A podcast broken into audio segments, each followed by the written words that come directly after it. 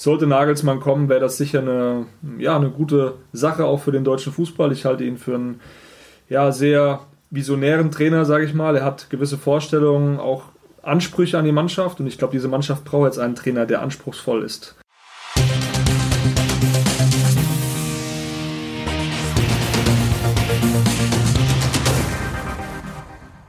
Kerry Hau sollen Hannes Wolf und Sandro Wagner Bundestrainer werden. Nein, lieber Conan, denn es gibt nur ein Rudi Völler. Ein Rudi, ein Völler. Rudi Völler. Es gibt nur ein Rudi Völler.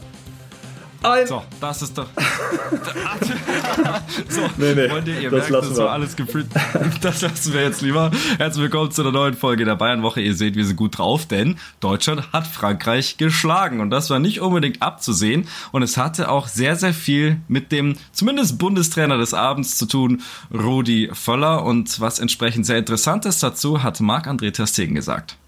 Ich glaube natürlich, dass äh, Rudi Völler eine, eine Wahnsinnspräsenz dann auch nochmal hat. Äh, und ja, am Ende, die, die beiden haben es halt hervorragend gemacht, haben uns gut auf das, das Spiel eingestellt, haben uns äh, die, die Möglichkeiten, die Frankreich natürlich auch hat, auf, äh, aufgezeigt. Und wir haben versucht, halt, ähm, ja, das heute umzusetzen, so, so weit es ging. Und ich denke, es hat gut geklappt.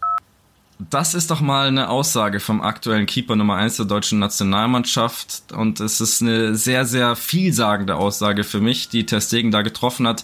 Sie sagt nämlich auch was über Hansi Flick und über die möglichen neuen Bundestrainer. Absolut. Äh, Deutschland jetzt im Rudi-Rausch. Ich auch, habt ihr ja schon gehört. Ähm, man hat gemerkt, dass die Mannschaft einen Schalter umgelegt hat. Das hat wieder Spaß gemacht, im Stadion zu sein, auch für mich als Reporter. Ähm, die haben sich in die Zweikämpfe geworfen, haben auch die Basics, von denen ja gesprochen wurde, auch nach dem Japan-Spiel, die haben die wieder an den Tag gelegt. Also es wurde wieder zusammen verteidigt, es wurde zusammen angegriffen. Natürlich hatten die Franzosen dann irgendwann noch mehr Ballbesitz, aber die Deutschen haben es sehr stark gemacht und äh, vor allem Leroy Sané sich natürlich wieder belohnt für einen hohen Aufwand. Hat jetzt nicht so viele 1 gegen 1 Situationen wie beispielsweise gegen Japan, da hat er mir noch spielerisch ein bisschen besser gefallen, aber er macht eben die Tore jetzt und da sieht man, dass er viel Selbstvertrauen hat und äh, auch ein Thomas Müller, der reingekommen ist in die Startelf und direkt genetzt hat, die Fans mitgenommen hat und es hat wirklich im Stadion in Dortmund, das muss man ganz klar sagen, richtig Spaß gemacht, weil die Stimmung auch bombastisch war. Sind wir hier natürlich nicht bei der DFB-Woche, sondern bei der Bayern-Woche. Aber ihr müsst euch nicht wundern, ihr denn ihr wisst, diese zwei, ich sag mal, Vereine, Verbände haben sehr viel miteinander zu tun. Unter anderem der ehemalige Trainer Hansi Flick ist jetzt weg und es geht darum, wer wird neuer Bundestrainer und da ist ein ganz, ganz großer Name der jüngeren Bayern-Vergangenheit mit im Rennen, nämlich Julian Nagelsmann. Kerry, kannst du uns was Neues sagen? Wie ist der Stand zwischen den beiden Parteien? Ja, es kommt allmählich Bewegung in die Personalie Nagelsmann. Der DFB hat Kontakt aufgenommen zu dem 36-Jährigen und ja, führt jetzt eben erste Gespräche. Das war jetzt noch keine konkrete Verhandlung, die bisher stattgefunden hat, aber ich gehe davon aus, dass in den nächsten Tagen und Wochen Bewegung reinkommen wird, weil der DFB jetzt ja auch schnell eine Lösung präsentieren muss. Kommenden Monat im Oktober, etwas mehr als drei Wochen, geht es in die USA und da ist es natürlich dann ja absolute Pflicht, dass schon der neue Bundestrainer am Start ist und die Mannschaft auch kennenlernt. Man ist dann ja auch ein paar Tage, also ungefähr zehn Tage zusammen und kann dann auch Teambuilding-Maßnahmen machen und das ist eben ganz wichtig auch für den Verband, dass da dann die neue Lösung da ist und die wird nämlich nicht äh, Rudi Völler heißen, das können wir schon mal festhalten, weil der hat keine Lust mehr drauf. Auch wenn es du dir, auch wenn du es dir ganz offensichtlich gewünscht hättest, dass Rudi Völler es macht, nee, man muss man ihn wirklich loben. Das war ein Schritt nach vorne. Und ähm, was den neuen Bundestrainer angeht, möglicherweise Julian Nagelsmann, hat äh, äh, Leroy Sané im Gespräch mit euch äh, in der Mixzone auch was Interessantes gesagt. Ja, Julian ist ein guter Trainer, das ist auf jeden Fall äh, eine gute Person auch. Jetzt schauen wir mal, was passiert. Ähm, ob er Bock drauf hat. Ähm, na klar wäre schön, ihn wiederzusehen, mit ihm zu arbeiten, auf jeden Fall. Ähm, aber wie gesagt, wir gucken. Ja, man hört natürlich raus, dass Julian Nagelsmann bei einigen Bayern-Stars auch noch einen hohen Stellenwert hat. Nicht nur bei Sané, auch Leon Goretzka und Joshua Kimmich. Die haben sehr gut und sehr gerne auch mit ihm bei den Bayern zusammengearbeitet. Deswegen für die wäre es natürlich auch äh, sehr gut vorstellbar. Eher weniger wahrscheinlich für Manuel Neuer, aber der muss jetzt äh, erstmal fit werden. Deswegen sollte Nagelsmann kommen, wäre das sicher eine, ja, eine gute Sache auch für den deutschen Fußball. Ich halte ihn für einen ja, sehr visionären Trainer, sage ich mal. Er hat gewisse Vorstellungen, auch Ansprüche an die Mannschaft und ich glaube, diese Mannschaft braucht jetzt einen Trainer, der anspruchsvoll ist. Bei Hansi Flick hat man es gesehen, es war so ein bisschen festgefahren, es war so ein bisschen verkrustet, die ganze, ähm, die ganze ja, Struktur auch Zusammenarbeit kann man auch sagen, ja. Genau, Zusammenarbeit, aber auch in der Mannschaft hat es einfach nicht so richtig gestimmt. Und ich glaube, Julian Nagelsmann zusammen mit einem Sandro Wagner, der als Co-Trainer im Gespräch ist, der da auch gehandelt wird und jetzt auch auf der Bank saß, die bringen extrem viel Energie rein. Ähm, Hannes Wolf, da gehe ich jetzt immer davon aus, dass der eher wieder U20-Coach wird und dann auch dieses Thema Jugendfußball, Nachwuchsfußball äh, mit seinen präsentierten Strategien auch weiter vorantreiben wird. Deswegen so ein Trainergespann aus Nagelsmann, Sandro Wagner, vielleicht noch ein etwas jüngerer und dann Rudi Völler als ja, Supervisor, nenne ich es jetzt mal, äh, oben drüber, der so ein bisschen die Hand drauf hat und äh, da auch äh, die Spieler abholt. Äh, das kann ich mir sehr gut vorstellen ist natürlich auch bei den Fans ein sehr beliebter äh, Name, Rudi Völler. Man hat schon gemerkt, nach vier Minuten beim Spiel äh, gegen Frankreich äh, kamen schon die ersten Rudi-Sprechchöre, dann kurz nach dem Tor von Thomas Müller. Man merkt einfach, das ist ein Mann des Volkes und äh, ich glaube, so eine Konstellation, so eine, ja, sage ich mal, Trainer-Taskforce, die kann den deutschen Fußball auch wieder voranbringen. Wobei, damit wären wir ja äh, auch schnell wieder beim FC Bayern. Wir hatten das letzte Woche überhaupt auch bei den Transfers. Zu viele Köche verderben den Brei. Muss man natürlich aufpassen. Und das sind jetzt auch nicht unbedingt alles Charaktere, die die kleinen Ball geben. Also Julian Nagelsmann hat sehr klare Vorstellungen und ist auch sehr, sehr mediengewandt in seiner generellen Kommunikation. Ähm, Sandro Wagner ist per se schon per, äh, per Beruf auch sehr mediengewandt und Rudi Völler ist es auch. Also finde, also für uns wird es ein Spaß, wenn es wirklich so kommen sollte. Ähm, für die Nationalmannschaft, glaube ich, ist es zumindest ein mutiger Schritt nach vorne und das braucht sie auch. Sie braucht Mut, sie braucht Risiko, was auch der mangelnden Zeit bis zur Euro geschuldet ist. Ähm, und ich finde die Konstellation mit Nagelsmann und Wagner sehr interessant, denn Wagner war ja Nagelsmanns Spieler noch zu Hoffenheim-Zeiten, kennt also seinen Fußball und das finde ich durchaus ein Vorteil, wenn man es noch damit kombiniert, dass ähm, beide eben auch Charaktere sind, zumindest äh, weitläufig, äh, die beliebt sind, auch in Deutschland. Ja, du hast es angesprochen, sie kennen und schätzen sich auch beide. Ich glaube, äh, Sandro Wagner, wenn man da mal die Interviews so durchschaut, hat immer positiv auch von Julian Nagelsmann gesprochen, umgekehrt genauso. Ähm, das ist für mich dann ein erfrischendes Duo und ich glaube, das würde dem, dem deutschen Fußball einfach gut tun, weil sie Energie ausstrahlen, weil sie auch ein bisschen jungen Spirit, ähm, so ein bisschen dynamischen Spirit einfach ausstrahlen und ich glaube, das wird der Mannschaft gut tun, eben gepaart mit einem Rudi Völler, weil ich finde, der kann jetzt nicht komplett von der Bildfläche verschwinden, der ist einfach zu beliebt, man hat es auch wahrgenommen, ähm, Marc-André Testegen hat es angesprochen, er bringt einfach eine gewisse Aura mit und äh, genau das finde ich in Kombination mit diesen zwei jungen Trainern würde dem deutschen Fußball einfach sehr gut tun. Und äh, also ich finde gerade den voller Einfluss nicht zu unterschätzen, selbst wenn er nicht auf der Trainerbank sitzt. Er kann auch ein Mentor sein für einen noch nach wie vor verhältnismäßig unerfahrenen Julian Nagelsmann, speziell auch Sandro Wagner. Also die können ja wirklich eine Führung von ihm auch bekommen. Und äh, das gilt dann auch irgendwo für die Spieler, die so eine gewisse Anleitung brauchen. Und damit wären wir auch bei den Bayern-Spielern, die gegen Frankreich mit drin waren. Du hast Thomas Müller eingangs schon angesprochen, auch Leroy Sané. Ich würde gerne mit Müller beginnen, denn der war ja nicht mal nominiert worden, grundsätzlich von Hansi Flick. Erst als Niklas Füllkrug ausfiel, wurde Müller nachgezogen und macht direkt am Anfang das Tor, trägt die Kapitänsbinde. Ich habe mich teilweise wirklich so gefühlt, als wären wir Jahrzehnte zurückgegangen Müller macht Kisten, Müller führt von vorne, ist agil, Rudi Völler an der Seitenlinie. Das war schon außergewöhnlich und auch ein super Zeichen von und für Thomas Müller, auch dann, was die Zeit jetzt beim FC Bayern angeht. Ja, da hat halt nur noch Jens Jeremies gefehlt auf der 6, ne? Der ist ein bisschen da, da staubsaugt vor der Abwehr. Carsten Ramelow. Ja.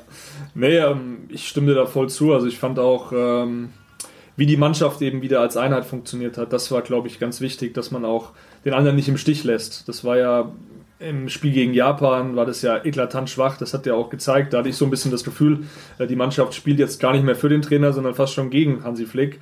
Ähm, es sagt natürlich auch viel über die Charaktere aus, dass die dann drei Tage später ähm, komplett anderes Gesicht zeigen, aber so läuft eben das Geschäft. Und äh, ich glaube, das war die absolut richtige Entscheidung, da jetzt auch einen Cut zu machen. Und äh, ja, generell, ich fand einfach äh, Thomas Müller, wenn wir jetzt über den Namen sprechen, er braucht einfach dieses Vertrauen auch von einem Trainer. Hansi Flick hat ihm das zu Bayern-Zeiten gegeben, jetzt beim DFB zuletzt nicht mehr so wirklich. Er hat aber auch die Leistung nicht mehr gebracht. Also bei der WM, wenn ich mich zurückerinnere, da hat er auch auf dieser Neuner-Position gespielt, war ganz schwach. Aber das hing auch damit zusammen, dass er aus einer schwierigeren Verletzung kam, nicht so im Rhythmus drin war ähm, vor der WM. Und ich finde, in der Verfassung, in der er sich aktuell befindet, auch wie er antreibt, wie er einfach die Fans auch mitnimmt, die Mannschaft mitnimmt, äh, gehört ein Thomas Müller vielleicht nicht unter die ersten elf, aber auf jeden Fall unter die ersten 25, beziehungsweise gehört dann in den EM-Kader. Ja, ich glaube, daran gibt's, kann man schon jetzt sagen, keinen Weg vorbei, zumal diese Mannschaft und das hat ja auch die Doku, die zuletzt die Runden gemacht hat, von der WM 2022 gezeigt, einfach nicht genug Leader und, und Sprecher hat und Leute, die wirklich vorangehen, egal was das Umfeld gerade sagt. Und Thomas Müller, würde ich jetzt mal behaupten, ist so ein Typ. Leroy Sané war normalerweise nicht so ein Typ, rein sportlich ist das aber gerade. Also muss man ihn jetzt wirklich mal hervorheben. Wir haben ja letzte Woche schon viel über ihn gesprochen, aber jetzt zeigt das auch bei der Nationalmannschaft. Ähm, schönes Tor gegen Frankreich, aber auch überhaupt seine Spielweise wie beim FC Bayern sehr dominant, sehr willig, eindeutig zeigend, ich will hier Verantwortung übernehmen. Und da muss ich ihn echt loben, weil da hat er jetzt riesige Schritte gemacht. Und das auch auf verschiedenen Bühnen zu zeigen, ist dann der Beweis dafür, dass es nachhaltig ist. Ja, vor allem seine Defensivarbeit hat mir sehr gut gefallen, wie er auch nach hinten gearbeitet hat. Er hat wieder ein paar Bälle verloren. Das gehört aber auch zu seinem Spielstil dazu, zu seiner Spielweise. Er ist einfach ein 1 gegen 1 Spieler und da kannst du nicht jedes Duell gewinnen. Theo Hernandez hat ihm auch permanent auf den Füßen gestanden. Also, ähm, wenn er dann mal einen Ball verloren hat, ist er zurückgekommen. Und ich glaube, das ist ganz wichtig. Das zeigt auch beim FC Bayern nicht, dass er dieser Saison finde schon, der Trainerwechsel hat ihm da nochmal extrem gut getan. Trotzdem hat es auch angesprochen, mit Julian Nagelsmann ein gutes Verhältnis gehabt. Ähm, aber Thomas Tuchel, dieser Einfluss, da haben wir letzte Woche schon drüber gesprochen, der hat ihm extrem gut getan. Der dritte im Bunde, äh, zumindest aus Bayern-Sicht, war dann Serge Gnabry. Auch der unauffälligste, glaube ich, kann man in der Partie sagen. Will ich ihm jetzt gar nicht unbedingt vorwerfen. Wir haben halt auch schon einen ganz anderen Gnabry gesehen. Das gilt auch für seine Rolle aktuell beim FC Bayern. Braucht man jetzt da viel reininterpretieren? Wie ist, wie ist deine Lage? Ich, ich sehe jetzt auch keinen Anhaltspunkt zu sagen, oh, ist schlecht oder gut oder es ist halt einfach gerade so und ist auch mal okay. Ich glaube auch tatsächlich, dass es ein Auftrag war von dem Trainerteam um Wolf, Wagner und Völler zu sagen, Serge, du musst den Benny Henrys da links ein bisschen unterstützen, weil der diese Position nicht so häufig jetzt so in der Nationalmannschaft spielt. Und da hat er schon mit nach hinten gearbeitet. Aber trotzdem finde ich, als Winger musst du ja, die 1 gegen 1 Duelle irgendwie auch mal führen und auch mal suchen. Und äh, Serge Gnabry hat ein 1 gegen 1 Duell gesucht und äh, das auch nicht mal gewonnen. Ähm, also ein gewonnen, äh, kein gewonnenes Tripling gegen die Franzosen, dazu nur ein Abschluss neben das Tor. Also ich finde, er kann einfach mehr oder er muss einfach mehr aus seinem Talent, aus seinen Fähigkeiten machen. Ja, das sehe ich auch so und das wird auch seine Zeit demnächst beim FC Bayern mit beeinflussen, zumal einer seiner direkten Konkurrenten auf der anderen Seite stand, Kingsley Coman bei den Franzosen. Gut, für Gnabry kann man sagen, es war jetzt nicht Comans bester Tag, so wie er mir allgemein, also ich, ich meine, ich bin ein Riesenfan von Kingsley Coman, das kann ich ganz offen sagen. Ich finde im 1 gegen 1 einer der besten der Welt. Ihm fehlt so ein bisschen das Endprodukt und aktuell auch so ein bisschen die Konstanz. Also es hat mich dann schon überrascht, dass Leute wie Emre Can, bei allem Respekt, ihn aber auch im 1 gegen 1 so stören und stoppen können. Das bin ich von Coman nicht gewohnt. Ähm, wie schätzt du ihn aktuell ein? Also, wenn wir nämlich mit Kummern und Gnabry bei den Bayern zwei Flügel haben, die nicht in Topform sind, dann müssen wir jetzt dann später auch, wenn wir auf Bayer Leverkusen schauen, über nochmal andere Namen reden, die vielleicht in der Startelf landen. Ja, wir hatten letzte Woche ja auch über das Gladbach-Spiel gesprochen, da hatte ich auch schon mich kritisch zu Coman geäußert. Er bringt natürlich alles mit, aber man hat auch gemerkt, jetzt im Spiel gegen Deutschland, er wurde schon stark beackert, oft auch gedoppelt und er hatte sehr wenig Anspielmöglichkeiten. Ich fand Kolomyani vorne drin, der auch teilweise auf dem Flügel ausgewichen ist, fand ich sehr schwach. Hat sehr wenig angeboten, sehr wenige Bälle festgemacht und im Mittelfeld kam auch irgendwie nichts nach. Und da finde ich die Franzosen gar nicht mal so stark, wie sie immer gemacht werden, weil für mich zum Beispiel ein Rabiot und Kamavinga, das sind brutal starke Techniker, aber die treiben dir den Ball irgendwie nicht ins letzte Drittel richtig rein. Ähm, das habe ich äh, jetzt nicht so stark empfunden von den Franzosen. Äh, Griezmann war jetzt auch nicht so aktiv generell die Offensive hat mich da ein bisschen enttäuscht, was aber wahrscheinlich auch daran lag, dass Mbappé nicht gespielt hat, Dembélé nicht gespielt hat und Giroud auch, gefehlt für hat. Deutschland. Ja, das ja, darf man nicht vergessen, ja. Ja. Sorry, dass ich dich da unterbreche, aber das muss man schon auch wirklich sagen, bei all dem Hype, der natürlich entsteht, der natürlich auch, es ist schön, dass wir jetzt mal positiv reden können über die deutsche Nationalmannschaft, aber es war jetzt ein Spiel und gegen den Gegner, der wirklich Halbgas gegeben hat, aber es war eine gute Leistung ähm, und Kingsley Coman kann man, glaube ich, damit schon reinnehmen. Ich würde jetzt nicht von der Krise oder sowas reden, aber es ist schon auffällig gewesen, dass er und auch Serge Gnabry nicht das gleiche Niveau im Moment haben wie zum Beispiel Leroy Sané. Ja, aber aktuell sehe ich bei den Bayern auch Gnabry vor Coman, wenn ihr euch zurückerinnert. Thomas Tuchel Während der Asientour hat er Gnabry über den Klee gelobt, hat gesagt, das ist für mich ein absolut wichtiger Spieler, vor allem von seinem Typ her. Er ist total für die Mannschaft da. Ähm, ein Spieler, den du als Trainer immer in deinem Team haben willst. Und solche Worte hat er jetzt noch nicht über Kingsley Coman verloren. Deswegen ähm, aktuell sehe ich da schon die Flügelzange eher ähm, Sané und Knapri. Und Musiala kommt auch noch zurück. Müller will einen Stammplatz wieder sich zurückerarbeiten. Also da gibt es so viele ähm, Wettbewerbe in diesem Team und das tut natürlich auch der Mannschaft dann am Ende gut. Wir werden gleich darüber reden in unserem Vorblick, Blick, äh, wie sagt man? Vorschau. Wie sagt man das? Vorschau, Dankeschön. ähm, auf, auf das Spiel gegen Leverkusen. Aber weil du schon gesagt hast, ähm, dass Thomas Tuchel sich noch nicht so positiv über Kingsley Coman geäußert hat, sogar recht kritisch äußert er sich derzeit, oder zumindest hört man so, über Matthijs de Licht, ähm, der ja seinen Stammplatz verloren hat in der Innenverteidigung der Bayern. Der Vorwurf ist, dass er nach vorne im Aufbauspiel nicht aktiv, nicht mutig, nicht effektiv genug ist ich halte mich jetzt mal mit meiner Meinung noch zurück. Ich möchte erstmal hören, was du dazu sagst und dann komme ich. Ich verstehe es ehrlich gesagt nicht, weil wir hatten uns, glaube ich, vor einem Jahr darüber beklagt, dass äh, die Bayern Innenverteidiger zu risikoreich spielen und zu viele Fehler auch im Aufbau machen. Und der Licht macht das eben nicht. Er ist wirklich ein sehr verlässlicher, solider Verteidiger, der auch immer alles reinwirft. Er ist vielleicht auch ein Spieler, der so ein bisschen fürs Publikum ähm, oder beim Publikum sehr gut ankommt, weil er so viel fightet. Ähm, beim Trainer gute Frage. Also natürlich kann man jetzt sagen, äh, ein Delicht äh, ist hinten dran, weil er zuletzt nicht gestartet hat, aber er hat natürlich auch eine Verletzung gehabt, das darf man nicht vergessen. Er ist nicht bei 100% gewesen zum Saisonstart, dann hatte er dieses wirklich schwache Spiel auch beim Supercup gegen Leipzig, da wurde er auch zur Pause ausgewechselt und ähm, ich sehe es schon auch so, dass er zu oft den Querpass spielt, anstatt den Ball auch mal in die Tiefe. Trotzdem Kim Upamecano in den ersten Spielen schon auch wieder mal ein paar Pässe dabei gewesen, die vielleicht ein bisschen zu riskant waren. In einem ganz, ganz großen Spiel geht das vielleicht nach hinten los. Beispielsweise Manchester City, Upamecano, ähm, da muss er sich steigern, aber ich finde alle drei Innenverteidiger, die die Bayern gerade haben, haben da einfach noch Luft nach oben. Und äh, man kann jetzt nicht irgendwie sagen, die Licht ist total weit hinten dran. Ich finde, Kim muss auch noch Schritte machen, auch in Sachen Kommunikation zusammen mit Upamecano. Und äh, du brauchst alle drei Spieler. Und ich würde da jetzt nicht zu viel reininterpretieren. Ähm, es finde ich eine schwierige Lage, ganz ehrlich, weil die Bayern haben gerade ein sehr limitiertes Innenverteidiger-Line-Up. Wir haben ja über die Transferphase und die fehlenden Alternativen gesprochen. Und diese drei Innenverteidiger, die da sind, sind alle drei keine Aufbauexperten. Und das Problem an der Sache ist, die Bayern mussten ihre Abwehr stabilisieren und das haben sie mit Kim getan, aber sie spielen 90 Prozent der Zeit gegen Gegner, die tiefer stehen als sie selbst und dementsprechend brauchen sie Innenverteidiger, die den Gegner auflockern können, ähm, die guten Aufbau machen, äh, so wie es ein David Alaba getan hat zum Beispiel. Und diesen Spielertypen hat Bayern gerade nicht. Ich finde es unfair, jetzt, ob es jetzt Tuchel ist oder die Medien oder wer auch immer, äh, Delicht rauszuheben. So schlecht finde ich ihn da auch nicht. Es ist nicht seine Expertise das Spiel aufzubauen, aber ich finde seinen Wert gegen den Ball umso größer. Also in der letzten Saison war er für mich der stabilste Bayern-Spieler im kompletten Kader. Das sage ich dir ganz ehrlich. Und deswegen für mich eigentlich nach wie vor ein absoluter Startelf-Kandidat, gerade in den großen Spielen.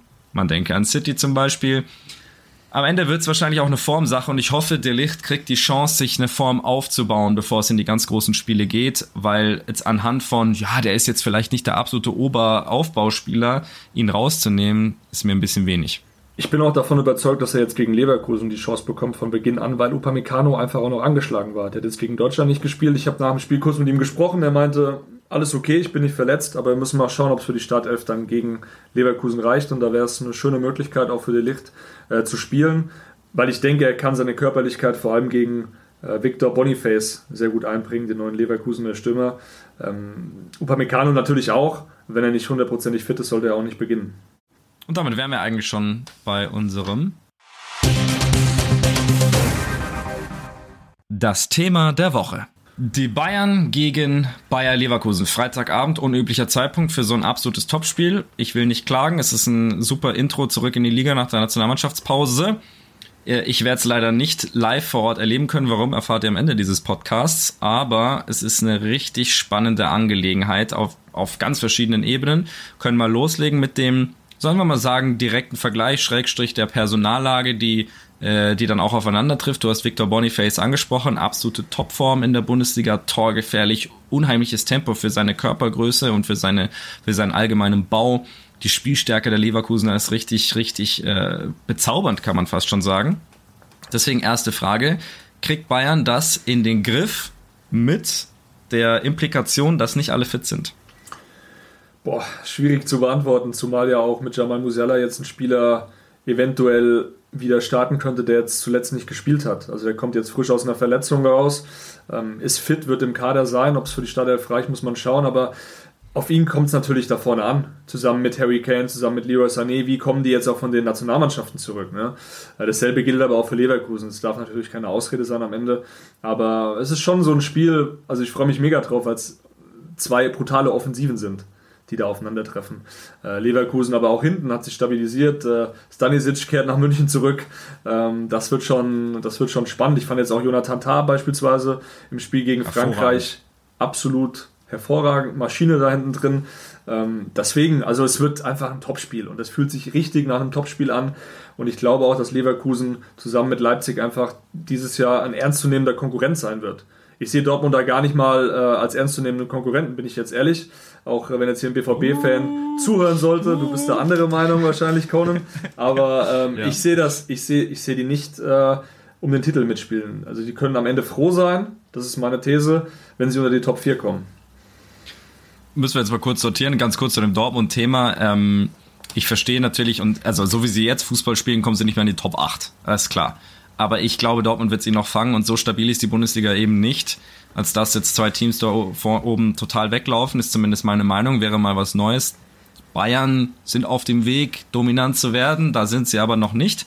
Ähm, und zu, zu dem Duell zwischen Bayern und Leverkusen würde ich gerne kurz mal den Fokus legen auf das, was du gesagt hast, zwei sehr offensiv starke Mannschaften, was in mir den Eindruck erweckt, dass wir vielleicht doch ein eher kontrolliertes Spiel sehen werden.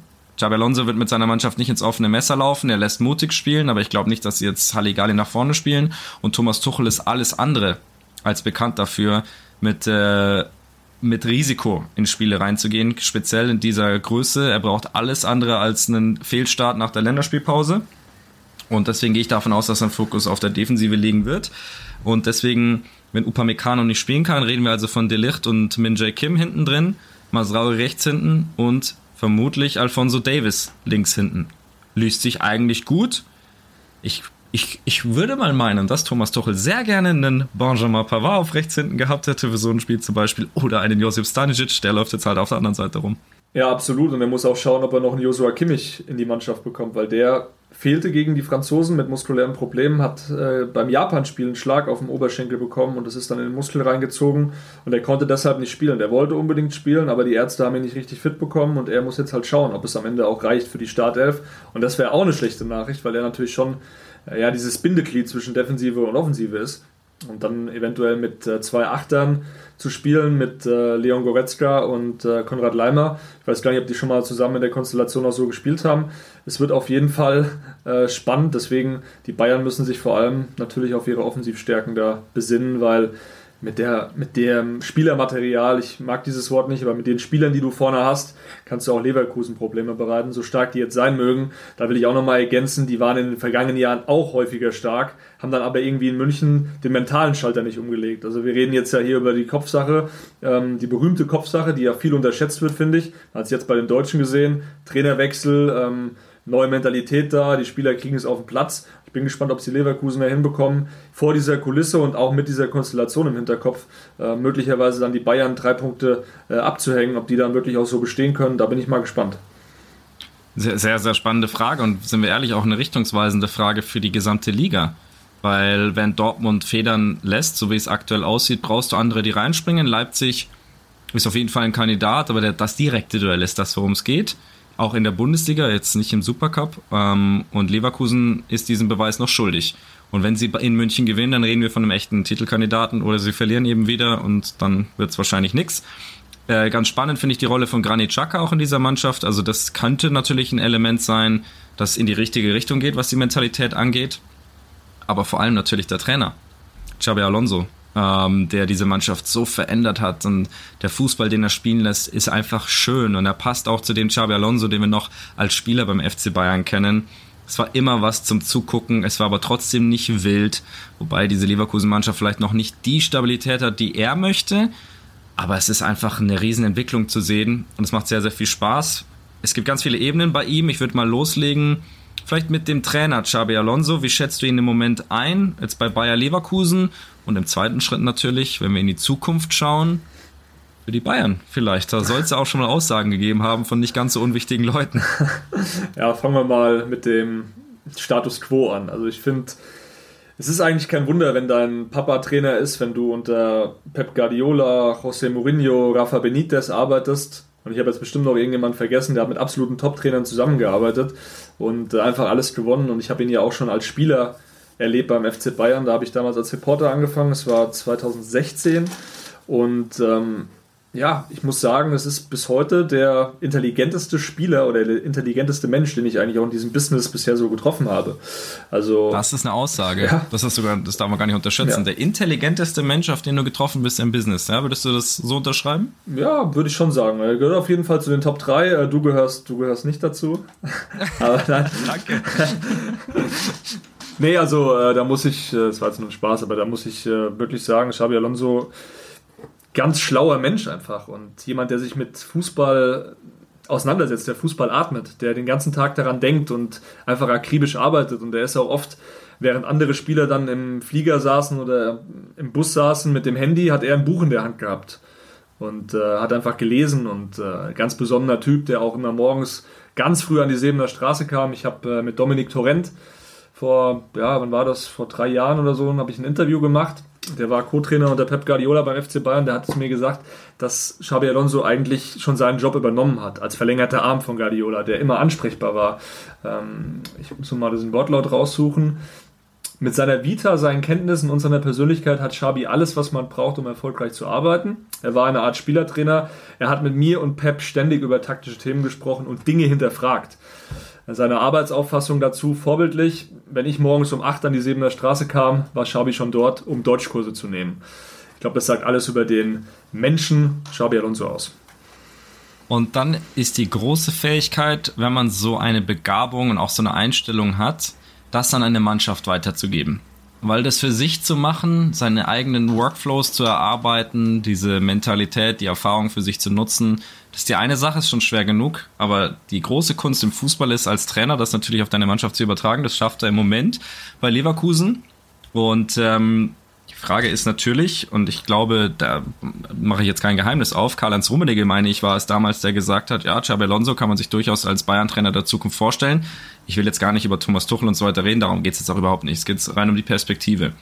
Siehst du ihn? Siehst du ihn da? Siehst du ihn als potenziellen Bayern-Trainer?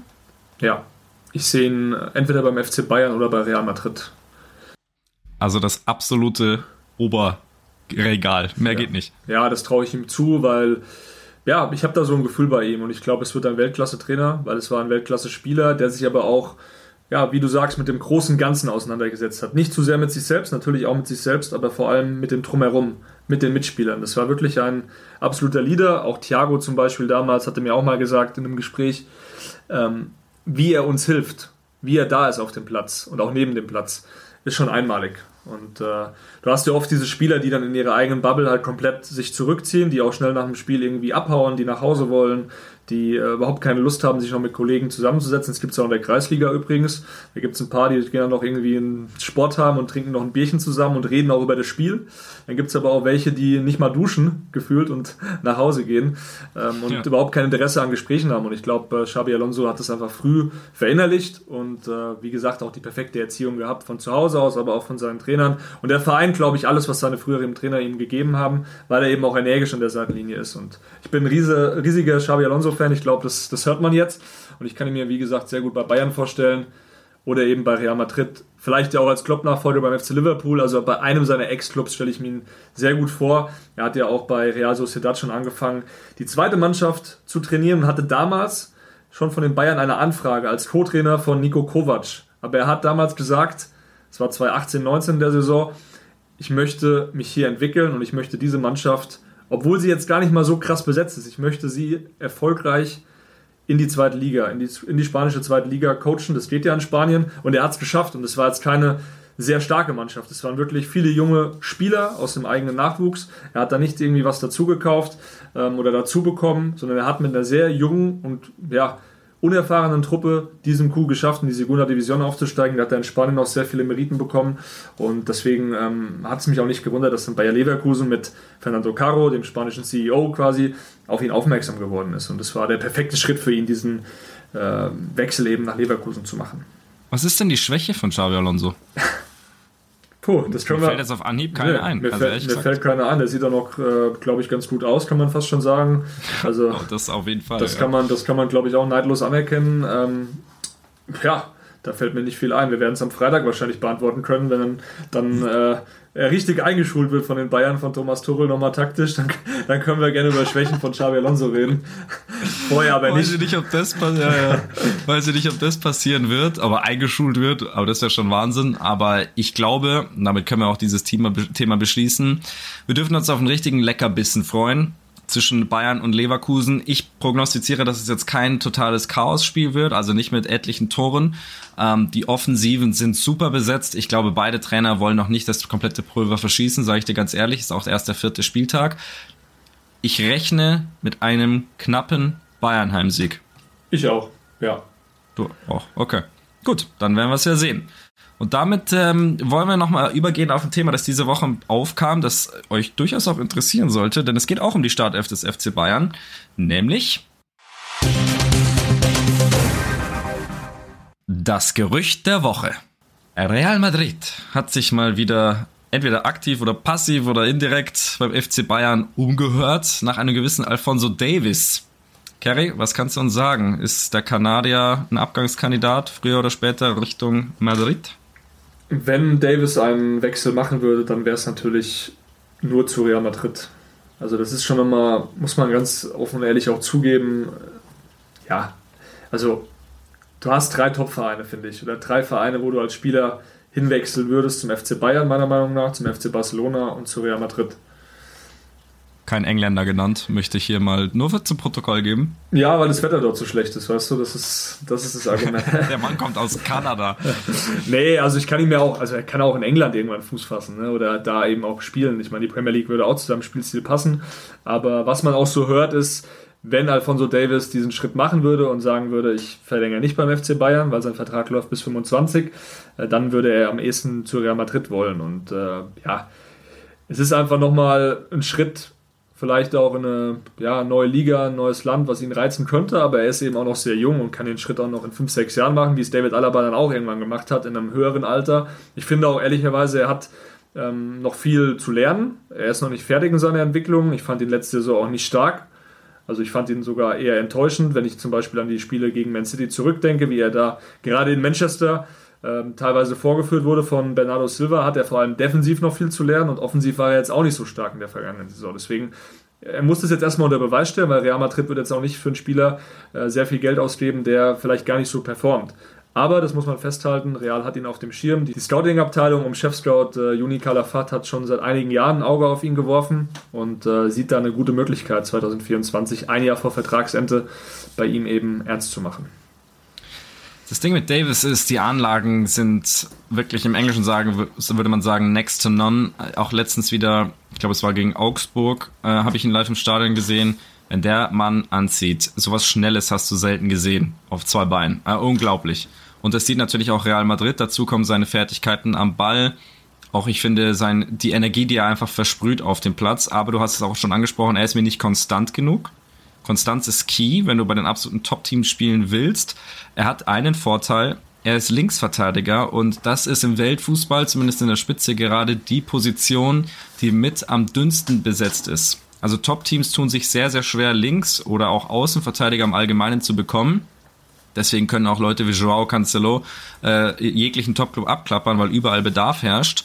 Und ähm, daher, glaube ich, ist dieses Interesse von Real Madrid durchaus ernst gemeint. Die haben ja gerade Ferland Mendy und auch Fran Garcia. Das ist schon eine gute Combo, aber Davis könnte in Topform beide toppen. Ähm, von daher durchaus ernst zu nehmen das Interesse. Weil ich mal behaupten würde, wenn die Bayern ernst machen, könnten sie ihn schon halten. Das ist zumindest meine subjektive Meinung. Ja, du brauchst auch einen klaren sportlichen und wirtschaftlichen Plan und den gibt es aktuell einfach nicht, weil die Transfer-Taskforce oder die Verantwortlichen einfach jetzt andere Baustellen und Prioritäten hatten, was ja auch ganz normal ist. Du musstest jetzt den Kader planen, du musstest Transfers machen und jetzt in den nächsten Monaten werden diese Themen Vertragsverlängerung äh, werden auch wieder ja, an Fahrt aufnehmen, ganz sicher. Und bei Davis ist es schon so, die wollen den nach wie vor verlängern. Und äh, das Problem ist halt gewesen, dass äh, Salihamidzic die Gespräche mit dem Berater von Davis ja schon begonnen hatte, aber eben nicht zum Abschluss bringen konnte, weil er dann ja entlassen wurde. Aber, das darf man auch nicht vergessen, Marco Neppe war da mit am Tisch. Marco Neppe hat auch einen sehr guten Draht noch zu dem Berater, die verstehen sich gut, die haben ein gutes Verhältnis und deswegen glaube ich, das ist schon mal eine Basis, dass du jetzt mit keinem zerstritten bist oder so. Deswegen kann ich mir schon vorstellen, dass sie dann in den nächsten Wochen auch dann mal aufeinander zugehen und mal sprechen. Und ähm, du hast es eben schon angesprochen, auch bei Real, die Linksverteidigerbesetzung, die ist okay. Ist jetzt vielleicht nicht absolute Weltklasse, aber die Frage ist natürlich, welche Priorität hat Real Madrid im nächsten Sommer? Du musst noch mal vorne schauen. Nur eine. Ja, du musst, ja, du musst schauen, ob du dann vorne eben Mbappé bekommst. Ja, ähm, wenn du ihn nicht bekommst, hast du trotzdem diese Lücke vorne. Du hast nur einen José Lu als Mittelstürmer. Und das ist eher, finde ich, die Baustelle als jetzt die Linksverteidigerposition. Und Real ist jetzt auch kein Club, der jetzt 300 Millionen irgendwie bezahlt in einem Sommer. Das machen die nicht mehr, das können die sich auch nicht leisten. Die haben gerade ihr Stadion noch ähm, fertig zu bauen und haben das auch noch abzubezahlen. Haben wir jetzt erst mit Bellingham einen 100 Millionen Spieler geholt. Also ich bin mal gespannt, äh, weil Bayern würde da sicherlich keinen Rabatt machen. Und du weißt es auch, bei so Spielern, die, die einen gewissen, ja, eine gewisse Stellung haben auch im Verein, die auch einfach noch viel Zukunft haben könnten in dem Verein die möchte der FC Bayern nicht ziehen lassen. Also ich erinnere mich nur an Franck Ribéry zurück, der damals unbedingt zu Real Madrid wollte. Da gab es auch diese Gespräche und äh, diese Verhandlungen, aber Uli Hoeneß hat am Ende gesagt, nee, du bleibst hier. Hat ihn zum Tegernsee eingeladen und gesagt, hey, du bleibst hier, keine Chance, wir lassen dich nicht gehen. Und äh, das ist natürlich auch eine Herausforderung dann für die Verantwortlichen um den neuen Sportdirektor Christoph Freund, zusammen dann eben mit Jan-Christian Dresen, äh, mit Thomas Tuchel natürlich als Trainer und mit einem Marco Neppe immer noch ähm, den Spieler und auch das Umfeld zu überzeugen, dass der Schritt FC Bayern oder der Weg mit dem FC Bayern der richtige ist. Die Frage ist, die, und ich wollte sie gerade reinwerfen, dann habe ich mich aber selbst nochmal gebremst, ob der FC Bayern dieses Standing noch hat. Ähm, aber so ein Transfer wie Harry Kane spricht dafür, dass er das hat. Denn solche Spieler wechseln nicht mal eben einfach so nach München. Ähm, auch Thomas Tuchel. Trotzdem. Der Faktor Thomas Tuchel ist, ist, ist mhm. nicht zu unterschätzen ich weiß, dass sich Alfonso Davis auch sehr wohl in München fühlt. Privat fühlt er sich wohl. Er hat Freunde in der Mannschaft. Ein Jamal Musiala, mit dem macht er ständig was. Die gehen zusammen äh, in Restaurants abends was essen. Das ist wirklich für ihn, also das ist jetzt nicht äh, dahergelogen oder irgendwie nur da in den Raum geworfen, wenn er da schreibt, äh, das ist mein Bruder. Die sind wirklich so eng beieinander, dass ich mir das schwer vorstellen kann, dass äh, Davis da richtig Lust hätte, sich jetzt von ihm quasi in Anführungszeichen zu trennen es ist einfach noch sehr früh, weil er ist noch jung. Er ist 2019 zum FC Bayern gekommen, ähm, hat jetzt mit seinen 22 Jahren immer noch viel Zukunft. Also er kann diesen Schritt auch noch in vier oder fünf Jahren machen. Deswegen, es geht für ihn auch darum. 22. Ja, es, es geht für ihn ja auch darum, jetzt in eine Gehaltssphäre zu kommen, die ihn vielleicht auch zufriedenstellt. Also aktuell verdient er noch unter 10 Millionen. Und natürlich ist es sein Ziel auch mal dann über diese Schwelle hinauszukommen. Real Madrid kann das sicherlich bieten, aber der FC Bayern, das wissen wir auch, die zahlen sehr gute Gehälter für Führungsspieler. Und am Ende geht es jetzt für ihn darum, bring jetzt mal drei, vier Monate am Stück die absoluten Topleistungen. Und dann wird der FC Bayern sicherlich auch sagen, okay, dann äh, legen wir ordentlich was drauf, dass du am Ende bei uns bleibst. Es ist dem FC Bayern zu wünschen und äh, 22 ist unfassbar jung, also muss man sich mal wieder vor Augen führen. Der Junge hat noch sehr, sehr viel Zeit und ähm, ich glaube, wir würden uns alle freuen, wenn Alfonso Davis noch länger in München bleibt. Get Out.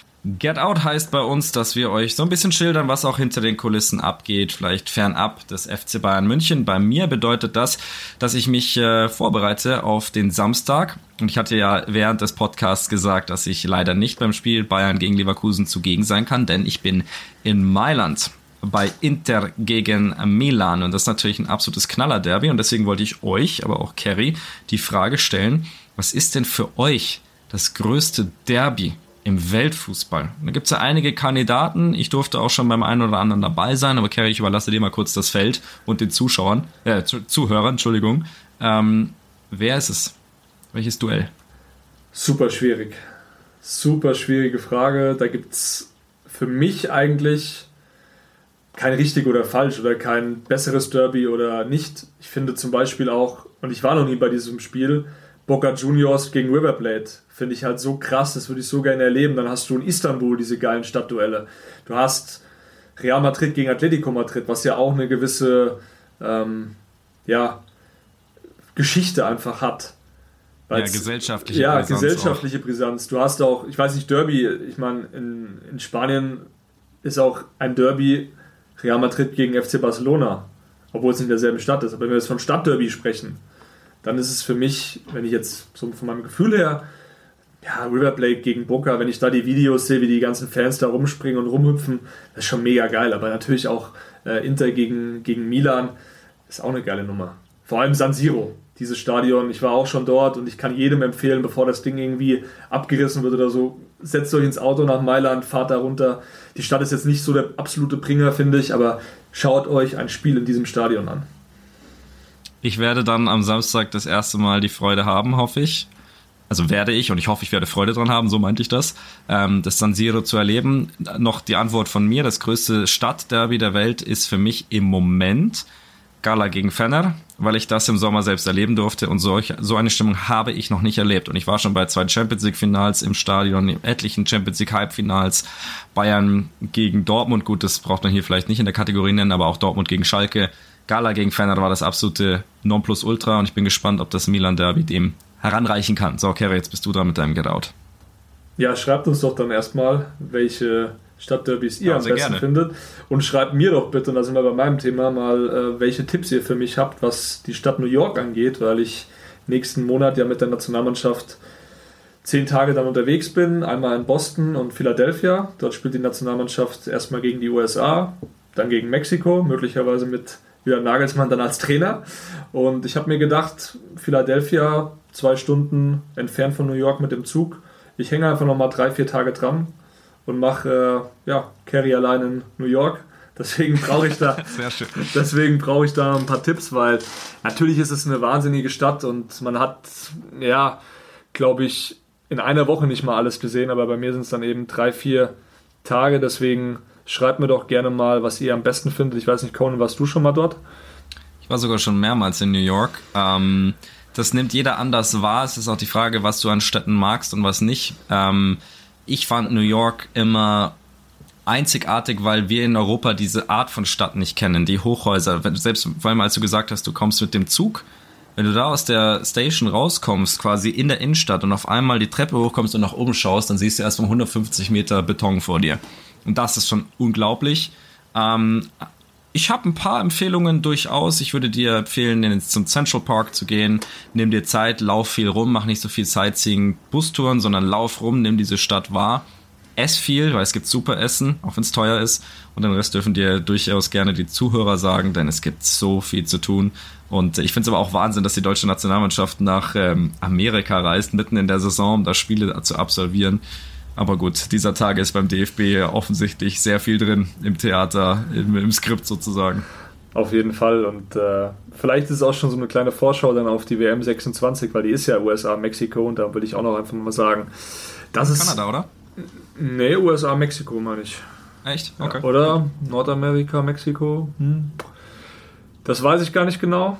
Ist jetzt auch noch ein paar Jahre hin, aber auf dieses Event freue ich mich als Reporter natürlich auch. Da eine Weltmeisterschaft zu machen, das äh, ist schon mal anders geil. Und äh, ja, Schauen wir mal. Davor haben wir aber noch eine kleine Euro und die dann wohl mit einem neuen Bundestrainer und damit schließt sich der Kreis für diesen Podcast. Schön, dass ihr alle mit dabei wart. Schickt uns gerne euer, euer Feedback. Ihr findet in der Beschreibung Carrie und meine Social Media Accounts. Könnt ihr uns gerne schreiben. Wir reagieren auch, wo es geht, auch wenn wir beide äh, zu tun haben, damit wir euch auch nächste Woche wieder einen Top-Podcast liefern können. In diesem Sinne, vielen Dank fürs Zuhören. Bis nächste Woche und Carrie, dir viel Spaß bei Bayern gegen Leverkusen. Danke, Conan. Dir viel Spaß in Mailand. Liebe Zuhörer, wir hören uns.